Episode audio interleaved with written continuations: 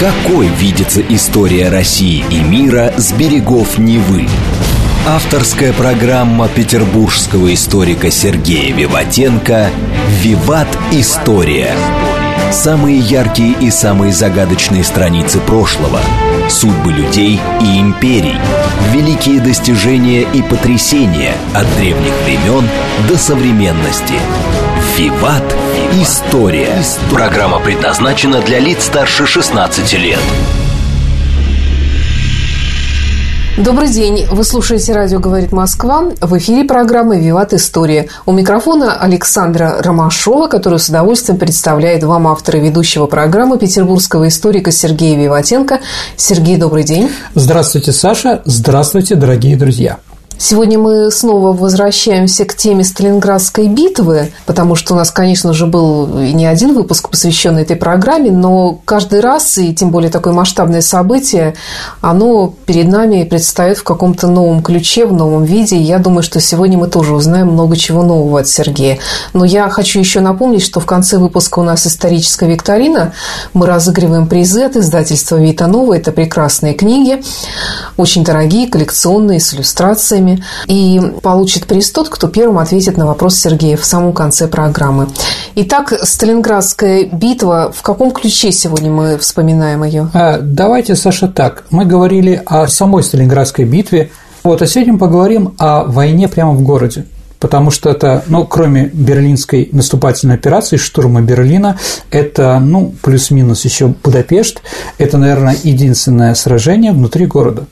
Ну, и с другой стороны, я хотел бы познакомить, наверное, с героем, чтобы понять вообще специфику, что же там происходило.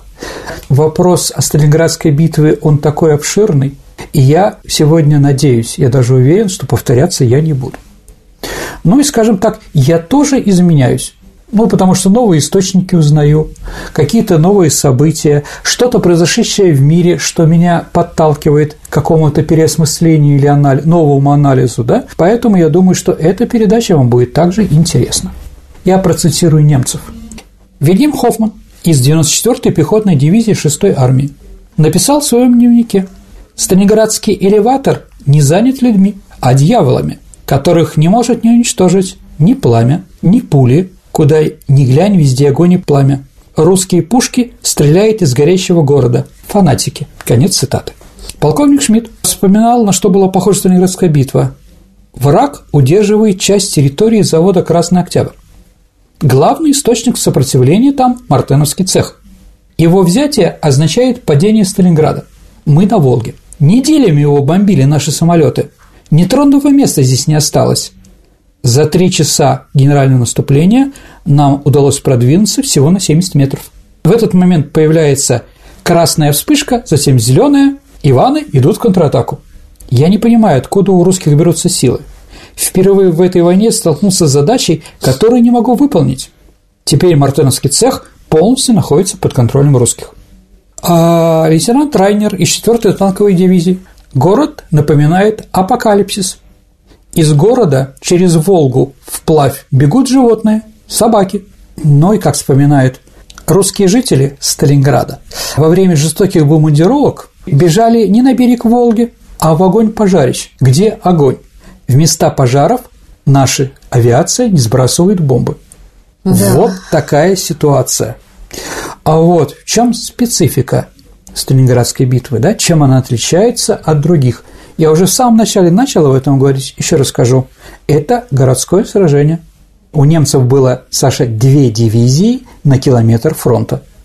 Это громадное расстояние – 20 человек на метр. Кейтель, фельдмаршал. Борьба в Сталинграде притягивает одну дивизию за другой, как магнит. А вот как эти расстояния писал Ханс Дёр. Он был после войны, он был избран председателем ветеранов Сталинградской битвы, Германии, конечно. Ну, нас шутили, дали дёру, вот, такая фамилия интересная. А вот что он писал. Километр как мера длины в Сталинграде был заменен метром. Карта генерального штаба планом районов города. Отрывок из письма 43 года немецкого лейтенанта 24-й танковой дивизии. Спросите любого солдата, что означает полчаса рукопашной схватки в уличном бою. И представь себе Сталинград. 80 дней и 80 ночей рукопашных боев. Длина улицы измеряется теперь не метрами, а трупами наших солдат. Конец цитаты.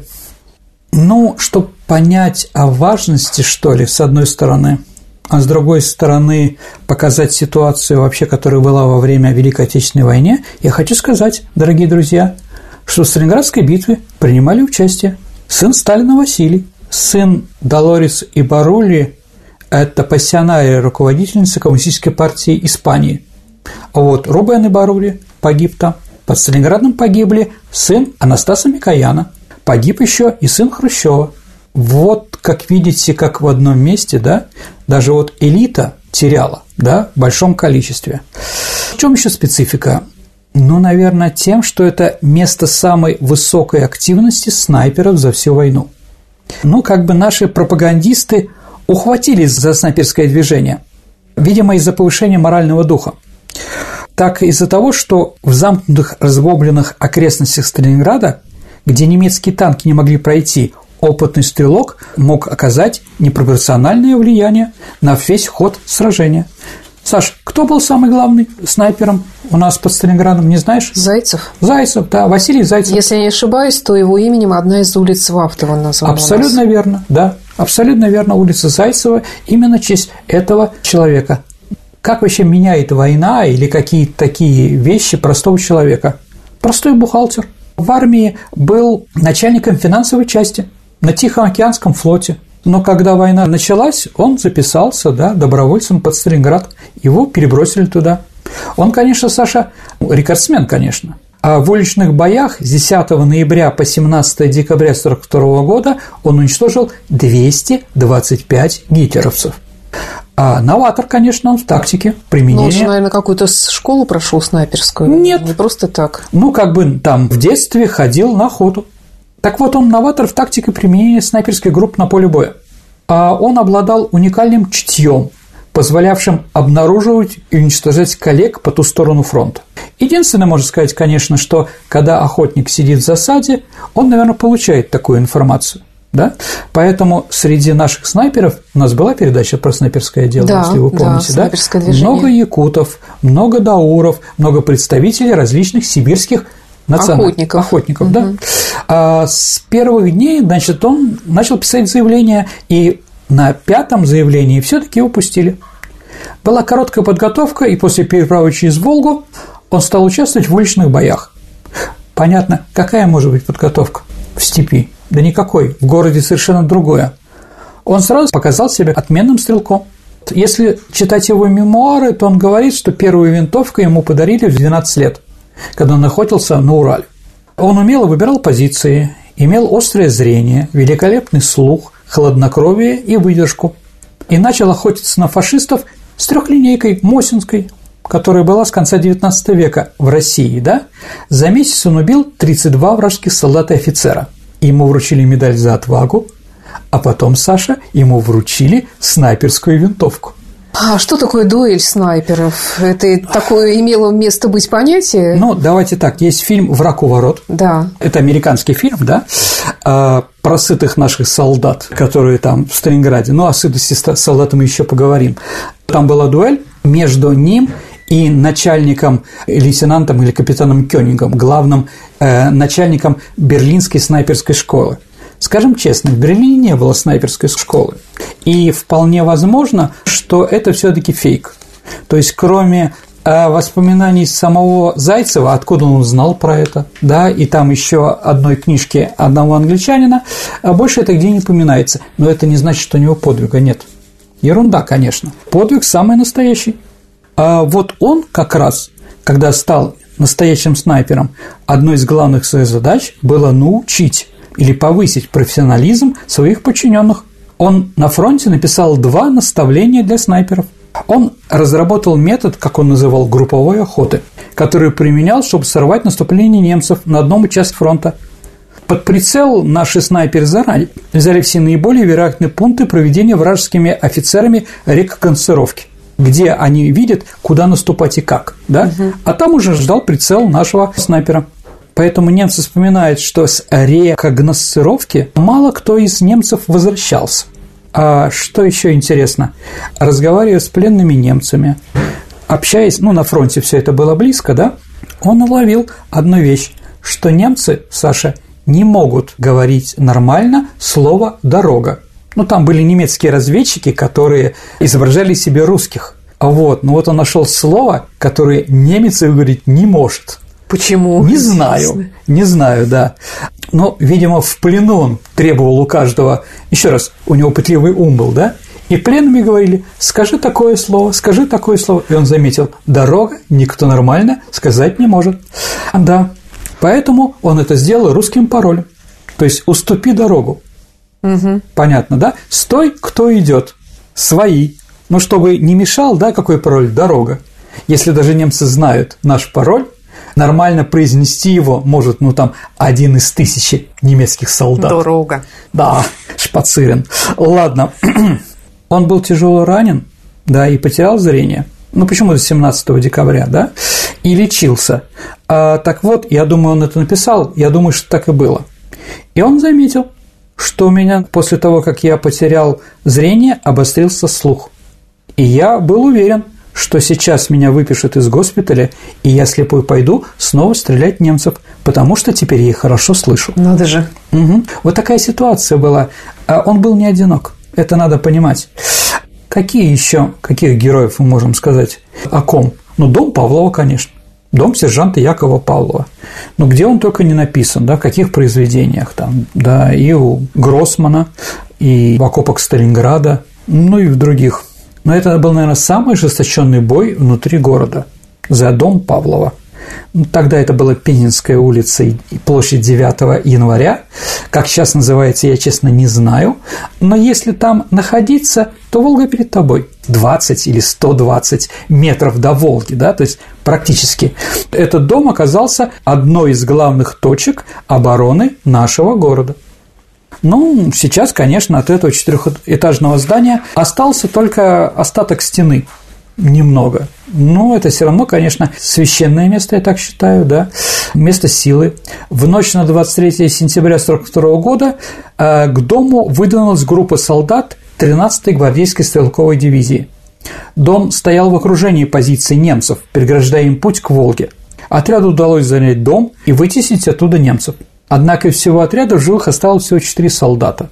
Лейтенанты все старшины погибли, и старшим по званию оказался сержант Яков Павлов – к салату потом присоединились десятки гражданских лиц, те, кто прятался в подвале дома, а те, кто отступал как-то там, ну, кто-то отбился от своих.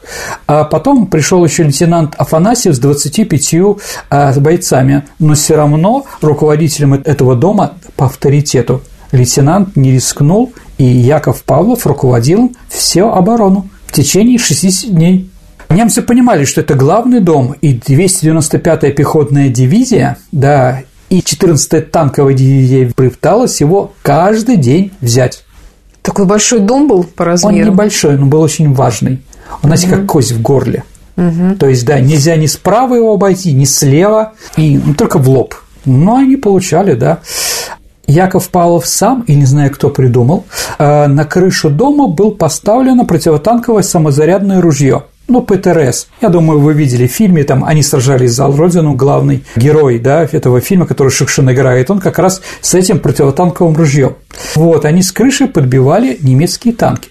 Не просто он стоит где-то там в камнях или прочее, да, а именно с крыши. Почему, Саша? Потому что это оружие не было способно пробить танковую броню в лоб, когда наступают танки, да?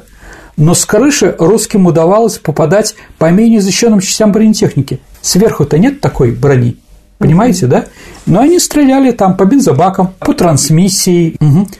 А проблема в том, что угол подъема пушки у немецких танков был не такой большой, и они не могли накрыть крышу.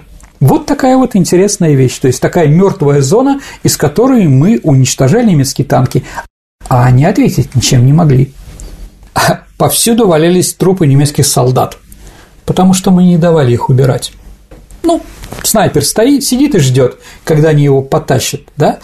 Дым пожаров и взрывы снарядов сопровождались какой-то невыносимой музыкой. Солдаты Павла нашли в доме старый граммофон и всего одну пластинку. И эту пластинку они запускали без конца, в течение двух месяцев. Все время одно и то же. То есть это выводило их тоже из себя. Еще раз, два месяца, 60 дней они не могли взять какой-то дом четырехэтажный. Они брали столько столиц. Простите, а здесь это не получилось. Из-за громадных потерь немцы считали, ну, они переоценили численность отряда красноармейцев. Василий Чайков позже говорил, что немцы при штурме дома Павлова потеряли больше солдат, чем во время штурма Парижа. Бой за дом Павлова пережили, на удивление, многие советские солдаты, которые там были. Павлов и несколько бойцов потом были награждены званиями Героя Советского Союза. Тот факт, что выполнить приказ Сталина ни шагу назад и задержать продвижение целой немецкой дивизии, смог простой сержант Красной Армии, сильно, конечно, укрепляла мораль и дух советских людей, но, с другой стороны, понижала и немцев – Ничего против простого сержанта они не смогли сделать в течение двух недель. Ну, наверное, самый герой из героев, Саша, по моему субъективному мнению, Сталинградской битвы – это Иван Людников. Слышал когда-нибудь такую фамилию? Нет. Да, абсолютно. Еще раз, Иван Людников, дорогие друзья, это, наверное, главный герой Сталинградской битвы. Лучший специалист до войны рабочей крестьянской Красной Армии по тактике. В общем-то, от него зависел результат Второй мировой войны – потому что возьмут немцы Сталинград, да, это уже будет другой Калинко, как говорили, да, они выйдут к Волге, перережут главную нашу артерию, соединяющую нефть Баку там, с Москвой и прочее. А главное место, где было сражение в Сталинграде, да, за этот город, был так называемый остров Людникова. Остров – это значит территория, которую держали наши солдаты, а вокруг них со всех сторон были немцы. Ну, Людников – это 138-я дивизия. Людей там, конечно, не хватало. Ну, что можно сказать? А когда на передовой стало очень плохо, не хватало людей, он сказал, воевать в Сталинграде – честь, и бросил в бой штрафников, закрят отряд, который был там, да, раненых, то есть, еще раз, защищали эту часть территории не какие там гвардейцы-герои, а те, кого немцы меньше всего ждали – на поле боя, но у нас не было, у него не было больше солдат.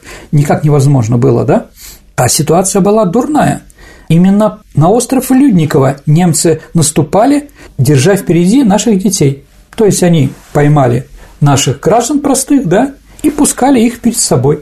В чем еще специ... Немцы не любят об этом вспоминать. Представляю, как бы сейчас современные демократические историки в Европе слюной бы, если мы в Берлине наступали перед собой немок бы держали. Но не было такого. Еще какая была проблема? Шуга на Волге.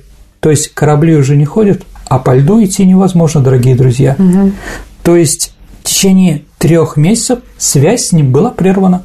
Волга покрылась льдом только 4 декабря, ну, когда уже фронт-то был прорван. А снабжались только авиацией. Но извините, как это? Ну, самолет летит. Это, кстати, летчики придумали название остров Людникова. Со всех сторон немцы. И понятно, что они бросали с самолетов, две трети падало или Волку, или доставалось немцу. Ну, достаточно сложно. А Людников знал, что немцы не любят ночных боев и рукопашных боев, штыковых и так далее. Ну, я думаю, что это всем известно. Ну, немецкая статистика знает все. Так вот, самое большое количество людей, которые сошли с ума на линии фронта в одном сражении, ну, на фронте можно зайти с ума, да, а вот у немцев там пик, когда громадное количество людей сошло с ума. Знаете, Саша, когда было? Где? Это столица Курганинская, это была последняя кавалерийская атака лавой. И вот когда немцы увидели скачущих казаков с шашками наголо, да, из них очень много сошли с ума. То есть это оказалось страшнее, чем бомбардировщики? Конечно, ну, естественно, это же техника, там, артиллерии накроем и прочее. А здесь, когда на тебя скачет, еще тебя разрубит пополам, это нечестно. Русские воюют нечестно. Также они не любили штыковые. Но, и с другой стороны, у них-то и штыков не было. В городе, конечно, у них были шмайсеры в первую очередь, автоматы. Извините, когда на тебя бежит человек с тригранным штыком, да, шмайсером не прикроешься. Но Людников это знал. И поэтому, конечно, он и навязывал наступление ночью и рукопашный. Да. А с 11 по 16 ноября 1942 года самый опасный и самый страшный в период в обороне острова Людникова, потому что отступать не было. А еще 11 ноября произошло событие. Последняя рация сломалась. Все. И что там происходили, мы вообще не знаем. Ну, на другой стороне Волги слышим, стреляют. То есть прекратилась вся связь вообще. Абсолютно, да. А вот, и послушайте, дорогие друзья, да, Шуга, ноябрь месяц, да, лед, холодно. И тогда с большой земли был послан пловец. Он 300 метров по Волге проплыл, ну, 13 ноября, да, он проплыл и привез связь, привез рацию. Представляете, какая вот такие сражения, да. Ну а 17 ноября на этот остров прорвалась эскадра Волжской флотилии. То есть понятно, что когда корабли как-то шли, да, их пытались уничтожить авиацией, ну как на Ладоге, понимаете, да? А здесь еще лед. Ну, в общем, они смогли, смогли все-таки через лед прорваться и что-то привести. А вот как писал, еще раз, я сегодня в основном читаю вам разные источники. Вот что пишет один из людей, которые воевали там. Это женщина. «А на нас кишели вши, и мы все хотели есть. Но в какой-то момент пришло еще чувство ярости. И я больше не чувствовала жалости ни к себе, ни к немцам. Яростно мы боролись за каждый кусок стены. И ночью мы с немцами выползали и пытались пробираться по заводским проездам и туннелям. Мы, чтобы добить себе еду, хоть какую-то, ну, у немцев, понимаете, да, и боеприпасы.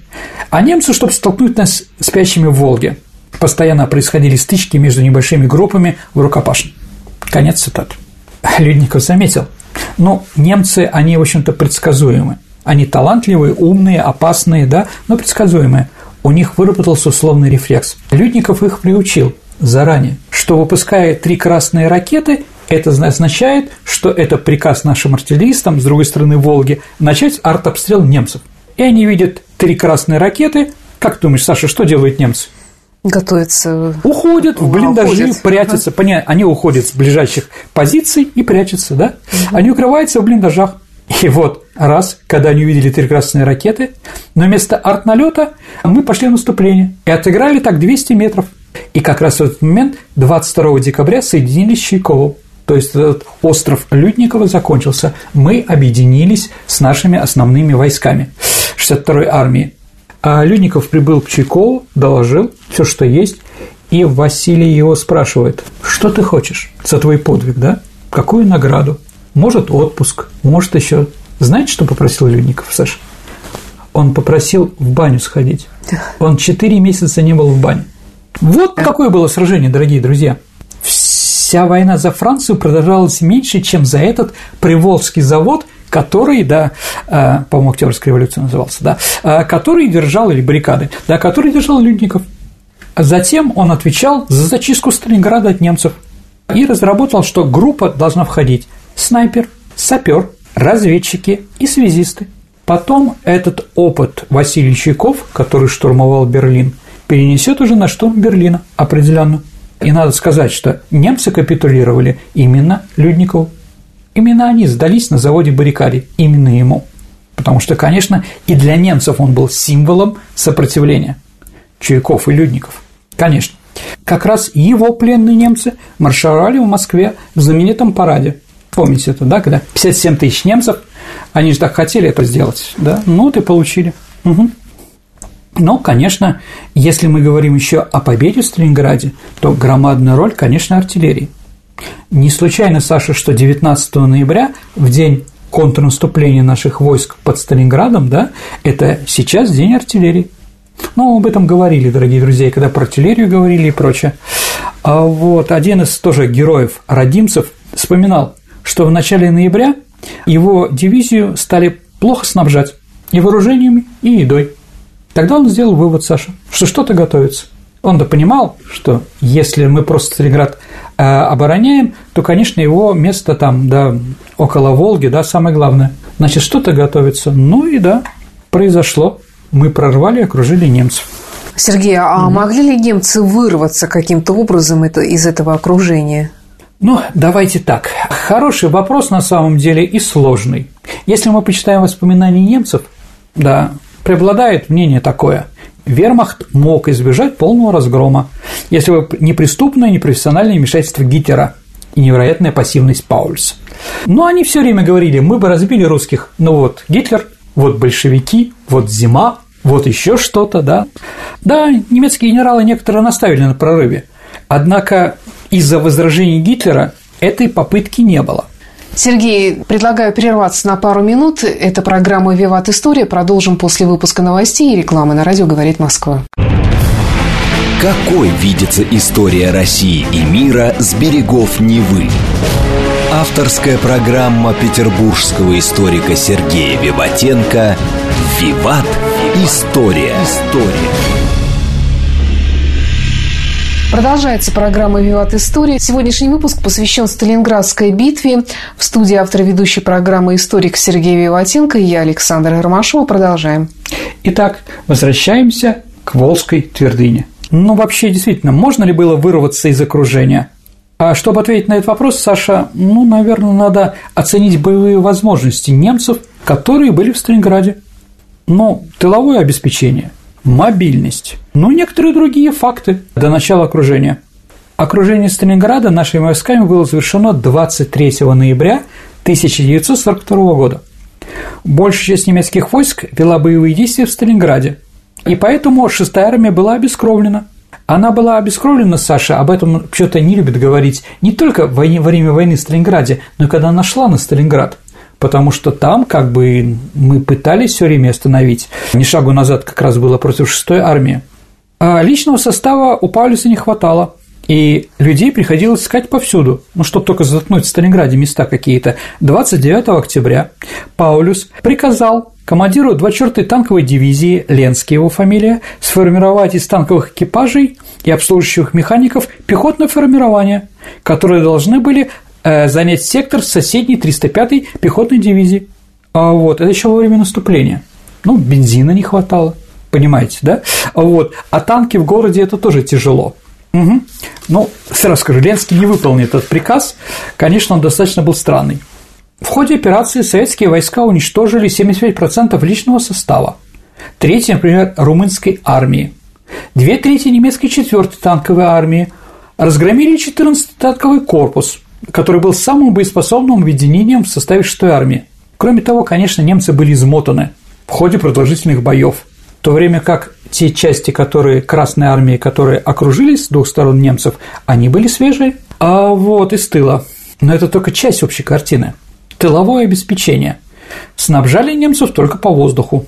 Следует сказать, что и до окружения в октябре начались проблемы со снабжениями немцев – в сторону Сталинграда немцы контролировали ну, три одноколейных железных дороги. Для нормального снабжения войск требовалось 8-10 составов каждый день с продуктами, с вооружениями и прочее, но ходили только 4 с перебоями. Местность была не очень благоприятна для наступающих войск, не было леса. То есть, Саш, если они наступают по степи, там же где надо согреваться, да, а в снежной равнине, если нет деревьев, непонятно чем – это холодно и страшно.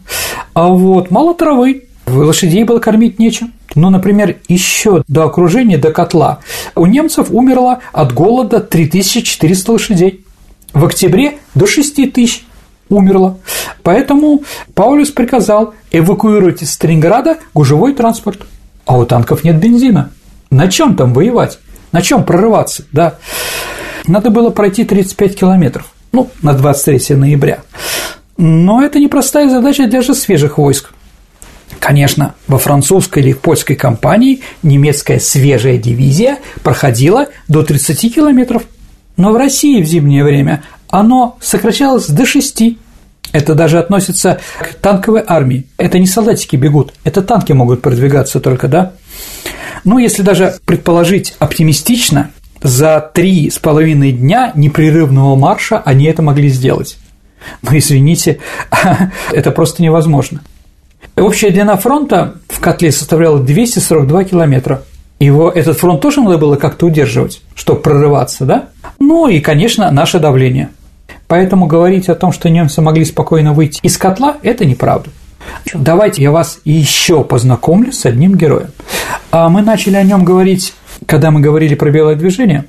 Это Тимофей Тимофеевич Шапкин – командир 4-го кавалерийского корпуса. как раз в ноябре 1942 года в ходе Сталинградской битвы произошел один из последних случаев боевого применения кавалерии в конном строю. Ну, когда прорывали.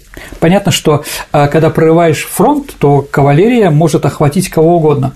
Этот корпус был сформирован в Средней Азии, и до сентября 1942 года он служил в Иране.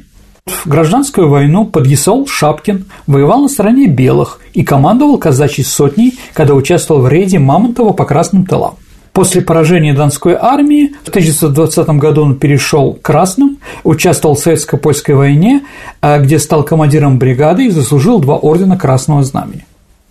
Третий орден Красного Знамени Шапкин получил за бои с басмачами. Кроме этого, он еще за уничтожение басмачей был награжден орденом Трудового Красного Знамени Таджикской ССР. Ну да ладно. В 1938 году он был принят в ВКПБ и стал генерал-лейтенантом. Так вот, его 4-й кавалерийский корпус участвовал в прорыве румынской обороны. Первоначально предполагалось, что коноводы, как обычно, отведут лошадей в укрытие, а кавалеристы в пешем строю пойдут в атаки на румынские окопы. Но артподготовка оказала на румын такое воздействие, что они начали бежать в тыл. Это заметили кавалеристы и, не спешиваясь, начали охватывать двух сторон – Румын удалось не только догнать, но и обогнать. И вот две дивизии его корпуса, 81 и 61 охватили их справа и слева, и началась настоящая мясорубка. Три румынские полка были порублены в полном составе. У нас же мы потеряли только 10 человек. То есть, ну, это цифры просто прекрасные. А не встречая сопротивления, кавалеристы взяли станцию Абганерова, где были захвачены крупные трофеи. 100 немецких орудий, главные склады с продовольствиями, горючее и боеприпасы. Вот такой герой. 22 марта 1943 года, когда закончилась Сталинградская битва, Шапкин умер от инсульта. То есть, представляете, какая там была тяжелая работа, какое было давление, как ему было тяжело, да? И вот он все силы свои вложил в последний бой, как говорится, свой, да, после чего умер. Сергей, я слышала, есть такое понятие, как Сталинградская Мадонна. Что это такое? А, дорогие друзья, под Сталинградом нацисты, нацисты, когда они были окружены, стали снова превращаться в людей. Но потому что безнаказанность закончилась. Они понимали, что и для них это конец. И вот 24 декабря 1942 года в котле было Рождество. И один из солдат, который был в котле, Курт Ройбер – а, нашел в школе в Сталинграде, да, карту географическую, знаете, какие у нас есть, да, на холсте такая. С одной стороны бумага, с другой стороны холст. И на другой стороне холста он нарисовал Мадонну, Деву Марию. И немцы приходили, молились, вспомнили с детства, ну, забытые при Гитлере религиозные песнопения. Но Курт Ройбер так и не вернулся в Германию – но картина сейчас в Германии. И я, когда ввожу экскурсию по Берлину, я ее показываю. Она находится в одном из соборов Берлина, лютеранских соборов. И там она на стене, как фреска, как икона. Поэтому, если вам интересно, я дам, кто напишет, я дам адрес. Она черно-белая? Она черно-белая, она нарисована. Карандашом или чем? Ну, она такая немножко такого глиняного цвета. Угу. Но я думаю, каким-то карандашом нарисована, да. И там она, самое главное, она одеждами своими охватывает людей, как бы у нее такие вот две руки. Одной из святыней города Берлина. Не знаю, помнят об этом немцы, не помнят об этом немцы, но если я, все будем здоровы и прочее, проведу все-таки экскурсию по Берлину, я вам покажу ее. А в 1990 году архиепископ Саратовский приехал в Германию и осветил ее. Еще раз повторюсь, что 24 декабря 1942 года немцы из нацистов стали превращаться в людей – ну, давайте еще расскажу о специфике, что было такое, что не было на других фронтах. А вообще в чем специфика этой битвы еще, вот помимо всего того, что ты сейчас перечислял, какие-то, может быть, ноу-хау военные? Ну, например, понятно, что немцы сидят в домах, в окна кидают гранаты наши, да? Тогда э, немцы стали на окна вывешивать сетки. Ну, например, сетки от кроватей. Ну, понятно, да, что граната не залетает в окно и падает и взрывается где-то в другом месте. И как с этим решать? А Сталинград – это же ведь Волжский город, рядом же ведь рыболовство и прочее, и наши солдаты нашли рыболовные крючки в большом количестве на берегу Волги. И каждой гранате, Саша, прикрепляли этот крючок. Ух. И кидали. Вот это да. Да. Понимаешь, зачем? Да, чтобы цеплялось за всех. Абсолютно верно, да. Ну, как бы на немецкое чего-то мы найдем другое. А вот. Ну, такой вот действительно интересный ноу-хау. После победы в битве под Сталинградом Сталин принял группу генералов, ну, среди которых был Константин Константинович Рокоссовский, и каждому отдельно сказал спасибо, что до этого у него не бывало. И к Рокоссовскому теперь он стал обращаться по имени-отчеству.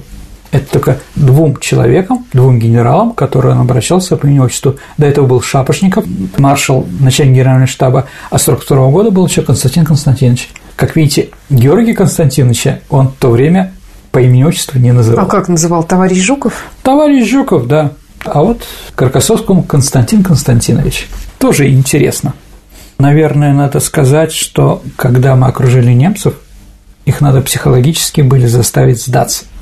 Ну и мы привезли большое количество громкоговорителей и начали в сторону немецких позиций крутить старые мелодии шлягера. Ну, такие тихие заунывные песни, домашние, да, которые, как вспоминают немцы, выворачивали нас вообще наружу. Но вот эти вот песни домашние, которые они знали с детства, да, конечно, на них наносило большой моральный урон. То есть именно они немецкую музыку Да, нашли, конечно, да? конечно, да. Второе, что еще мы крутили, да, это тиканье часов. Ахтунг, дорогие друзья, напоминаем вам, сколько вам осталось жить. И включали тиканье часов.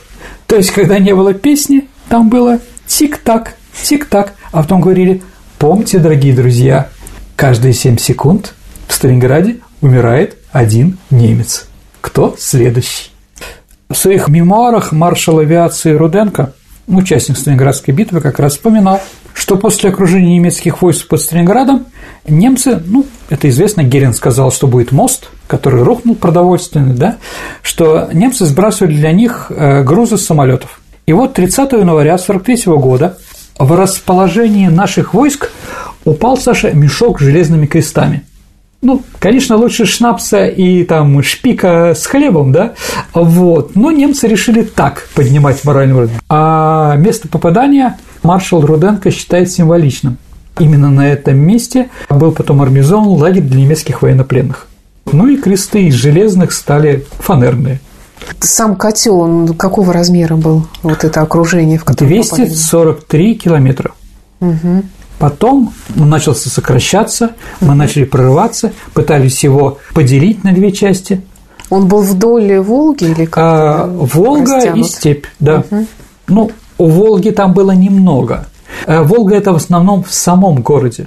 У них там было, Саша, 200 метров, 300 метров, 20 метров Волги, да, ну, сказать, что они пришли к Волге там и пили там, да, там, ну, нет, такого не было. В основном это все было в степь.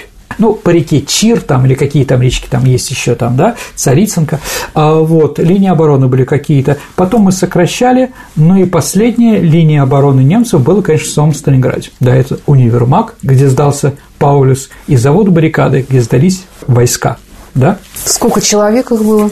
Попали в плен 78 тысяч немцев. Плюс румыны, венгры, но их как бы ну, не да. считали. Поэтому, когда говорят о большом количестве немцев, это немножко не так. Там еще были большое количество румын, итальянцев и других. И все-таки почему мы победили? Ну, первое, конечно, жесткое советское сопротивление наших войск. То есть такое сопротивление, которое немцы не ожидали. Второе, как я уже произносил, это массовый героизм. Мало кто думал о своей жизни в это время, да, думали, как решить эту жизнь врага, не дать ему пройти эти 5-10 метров, да. Ну, наверное, немецкие ошибки. Они тоже существовали, дорогие друзья. Ну, какие? Ну, некоторые немецкие генералы недооценили Красную Армию, смотрели на нас как Ундерденменшен, да, недочеловеков, да. Конечно, в 1941-1942 году мы не смогли оказать должное сопротивление немецким войскам, поэтому Гитлер не мог поверить, что неумелая прежде Красная Армия сможет окружить, а тем более уничтожить целые армии вермахта. То есть, конечно, говорили, русские могут ударить по флангам, как там Кейтель говорил, извините, да? Да, такое возможно, но мы воюем с вами не против гениев, мы воюем против славян, против русских. Они до этого не додумаются. Они считали, что они пренебрежительно относились к нашим боевым навыкам стойкости. Но осенью все изменилось. Я процитирую тогда еще один документ, письмо. А жена пишет, немецкая жена, пишет своему мужу под Сталинград. Я, правда, про небрежение, да? Мне оно очень нравится. Я сейчас собрал такую коллекцию, может быть, где-то еще передачу сделаем отдельную, да?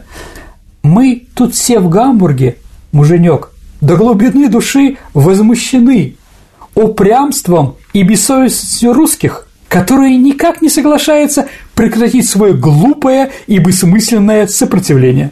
Это письмо нашли да. на трупе немецком в 1942 году. Пропаганда немецкая работала исправно. Ну, что делать, они арийцы, мы непонятно кто. Ну, кстати, немцы начали сдаваться, да, в январе, да? Немцы, извините, по сравнению с нашими солдатами просто сдавались в плен. И немцы не писали на остатках домов в Сталинграде «Умираю, но не сдаюсь, прощай, Родина», там «Хай Гитлер», да, «Сын Пауль, отомсти за меня». Или что-то такое, да? А русские писали. Вот в чем еще разница. И еще вот по поводу названия города, все-таки мы привыкли, что Сталинград – это город-герой, а Волгоград, откуда вообще это название произошло, и, может быть, стоит вернуть в виде исключения? Давайте так, дорогие друзья, имя. А, Волгоград придумал Хрущев. Ну, это его была борьба со сталинизмом, хорошая, плохая. Да, это вот Царицын честно. тоже как-то не то, не все. Царицын с 25 -го года, 1925 года, Царицын стал ага. называться Сталинградом потому что Сталин принимал участие в обороне этого города. Угу. Но есть такой фейк, не знаю, только в одном месте читал, дорогие друзья, да, а, что Троцкий, он как руководитель РВС написал два письма в ЦИК РСФСР просьба переименовать города в честь его. Это Гатчина, который носил название Троцк, ну, в Гаче не любят об этом вспоминать. Вот. И второй город, который он тоже написал заявление на это, был Царицын. Он хотел, чтобы Троцком был и Царицын. Но тогда как раз была борьба с ним, да, с, ну, с его группировкой. Из 25 года Троцкий был снят с всех постов. И тогда уже руководство нашей страны решило в честь Сталина. Но он, правда, один из главных героев обороны Царицына во время гражданской войны. Поэтому он носил это имя. Конечно, дорогие друзья, сражение под Волгоградом, как я видел в одном учебнике написано, но это как смешно. Наверное, поэтому молодежь иногда тоже не понимает вообще, о чем речь, так же, как и в случае с блокадой Ленинграда. А при чем тут Санкт-Петербург, собственно да, говоря? Определенно, к сожалению, сейчас такое время, когда надо все объяснять. Поэтому мы не хвалим Сталина в этом названии, а возвращаем историческую справедливость героям Сталинградской битвы. А, вот, ведь в Париже, Саша, существует станция метро Сталинград. И существует Серьезно? нормально. 46 -го года, да. Это около Лёгар-Дюнор, там вот около Монмартра. Вот Сталинград и нормально. Я даже больше скажу, в пригороде Парижа есть улица Жданова. И как-то в Парижане спокойно живут с именем Сталина. Да. Вот, у нас нет. А, кстати, Деголь, а он был в длительной поездке по нашей стране, а, в разные города его приглашали, там, там две недели был, и вот только в один город он одел военную форму, именно в Сталинграде. Во всех других он как президент был ну, в пиджаке, в костюме, и только в Сталинграде он-то понимал, что там происходило, как военный. А вот, не знаю, руководство Франции знает, вообще понимает, что там происходило. Но это уже, опять-таки, другие вопросы. Но и, дорогие друзья, надо сказать, что с 2004 года, может, кто-то не знает, а у Вечного огня в Москве табличка «Волгоград» была заменена на «Сталинград». И небо не рухнуло, извините. Вполне возможно, а, я не знаю, как там написано, там вас приветствует Санкт-Петербург, город-герой Ленинград. Ну, напишите, вас приветствует Волгоград, город-герой Сталинград. Ну, мы себе это позволяем в нашем городе, и ничего, как говорится, да? Еще раз, это не мое отношение к Сталину, это отношение а, к тем людям, которые его защищали. Кстати, Саша, у меня два деда, а, да, один погиб под Сталинградом, да, и там он написано там, где вечная память, где рука с факелом, там его фамилия есть, да, а второй стал инвалидом, получил, да, то есть для меня это достаточно, для нашей семьи это близко. А, вот. Ну вот, наверное, Саша, я все, что хотел рассказать. Сергей, в завершении, как всегда, традиционный вопрос. Может быть, ты уже отвечал на него, но все-таки, я думаю, стоит напомнить о том, как отражено это событие историческое в литературе, в кинематографе. Давайте, дорогие друзья, я субъективно то, что мне нравится и не нравится, говорю. Я свое мнение не навязываю, говорю, что мне нравится, интересно смотреть и читать. Конечно, Виктор Некрасов «В окопах Сталинграда», 46 год. Юрий Бондарев «Горячий снег». Гроссман «Жизнь и судьба». Вот, наверное, три главных произведения нашей литературы про Сталинград. Если что-то забыл, ну, напомните, да?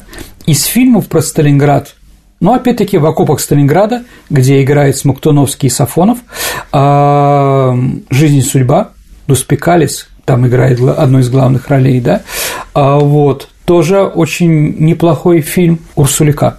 А, «Горячий снег», конечно. А в одном из прошлых выпусков как раз только что, видимо, вышел этот э, новый фильм «Сталинградская битва», угу. или как он называется. Бондарчука, да. Да, и я помню, что ты довольно прохладно о нем отзывался. Ну, не знаю, он сделан по голливудским лекалам. Да. А нам хотелось бы еще душу.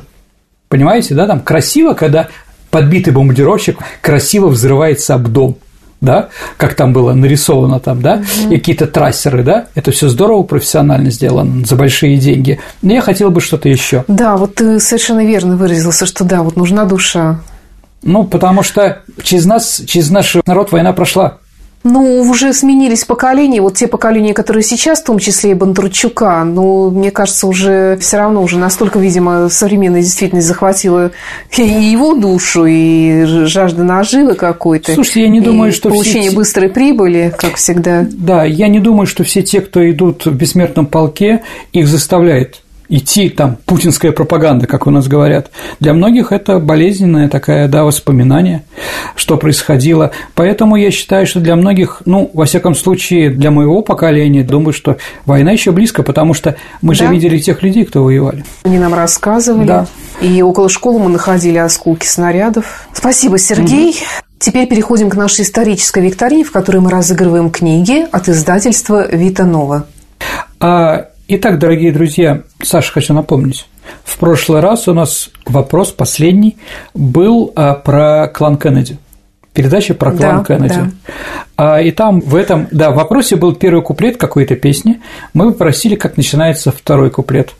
Но второй куплет известен всем, да, и его исполняла Марина Монро, и начинается он «Happy birthday to you», «Happy birthday to you», «Happy birthday, Mr. President», «Happy birthday to you» не побоюсь своего английского да языка. Правильный ответ – Happy birthday, с днем рождения тебя. Да, Я у нас думаю, что... Э, огромное количество, конечно, ответов правильных, э, но первый постаралась и прислала Елена Литвинова. Наши поздравления. Хорошо. Ну вот да, когда про икону Казанской Божьей Матери мы задаем вопрос, ответов меньше, а про Мерлин Монро больше. Ну, это ничего хорошего, ни плохого. А сейчас вопрос про Сталинград а вам надо написать последнюю строчку из четверостишья, которую я произнесу. А сразу говорю, будьте внимательны и думайте, потому что первая версия, она неправильная.